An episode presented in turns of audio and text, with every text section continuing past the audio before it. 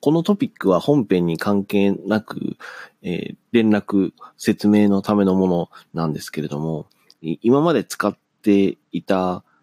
えー、アカウントからの、えコンテンツはなんかいろいろ不具合があったみたいで、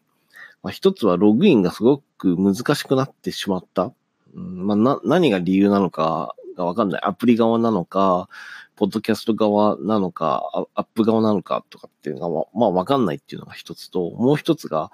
Spotify のポッドキャストカテゴリーの中に、えー、反映されなくなってしまったっていう、まあバグ好意的に考えればバグが起きてしまっていたようなので、もう一回新しくアカウントを作り直して、えー、新たに置き直すという形を取りました。えー、なるべく、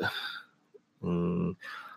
遜色がないというか、シームレスに移行できるようになるべく表記等々は変えずに、そのまま置くようにしましたので、なんか、あれ、二つパターンがあるなと思ったら、そのアカウントをちょっと変えましたよっていうところを留意してもらえればというご報告でありました。